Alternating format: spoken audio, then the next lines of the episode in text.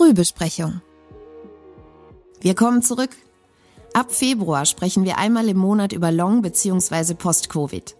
Wer erkrankt an den Corona-Spätfolgen und unter was leiden die Betroffenen? Was beobachten unsere Behandlerinnen und Behandler in den Kliniken und wie arbeiten sie mit den PatientInnen? Die Long-Covid-Fälle, die wir sehen, sind alle so im gestandenen Leben zwischen 30 und 50 diese Fatigue, Form von Erschöpfung.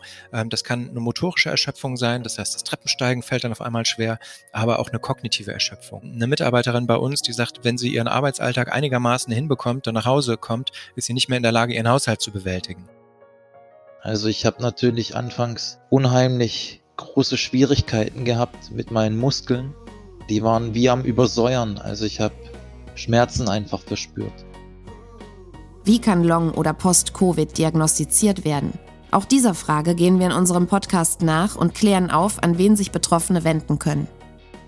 Der Hausarzt würde auch erstmal die ganz normale Routinediagnostik durchführen. Das heißt, Blutbild abnehmen, ein normales Ruhe-EKG schreiben, gegebenenfalls Herzfrequenzmessungen. Man kann die Temperatur, die Atemfrequenz unter Umständen messen und äh, Sauerstoffsättigung, wenn er dann sich ein Gesamtbild gemacht hat würde er die nächste Fachdisziplin dann ansteuern lassen.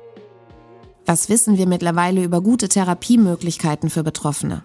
Auch darüber sprechen wir natürlich in der kommenden Staffel der Frühbesprechung. Haben wir ein Symptom, äh, dann kann eine Fachkraft weiter, äh, Fachdisziplin weiterhelfen. Aber mehrere, dann brauchen wir eine Möglichkeit, in die Reha zu gehen oder auch in die psychosomatische Komplexbehandlung. Wir haben ein Fatigue-Therapieprogramm entwickelt mit verschiedenen Bausteinen ähm, und das wenden wir jetzt bei MS-Patienten und bei Covid-Patienten an, um einmal zu gucken, wirkt das gleich bei diesen beiden Gruppen? Gibt es da Unterschiede? Wir wollen Betroffenen Mut machen. In unserem Podcast sprechen wir mit Long-Covid-PatientInnen über ihre Geschichte und darüber, was ihnen besonders geholfen hat. Was das erste war, ist, nachdem ich wieder die ähm, Fingergriffkraft zurückgewonnen habe. Also ich habe Tetris gespielt, damit ich da einfach da auch ein bisschen kognitiv wieder reinkomme oder Bücher gelesen. Anfangs fiel es mir halt unheimlich schwer und es ist eben halt ein Prozess und da muss man sich in Geduld üben. Mit welcher Frage werden Sie am häufigsten konfrontiert in Bezug auf Long-Covid?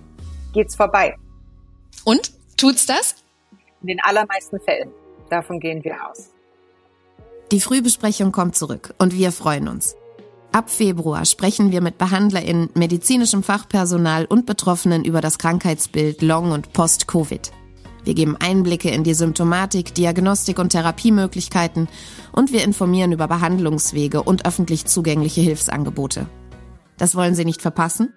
Dann abonnieren Sie jetzt die Frühbesprechung.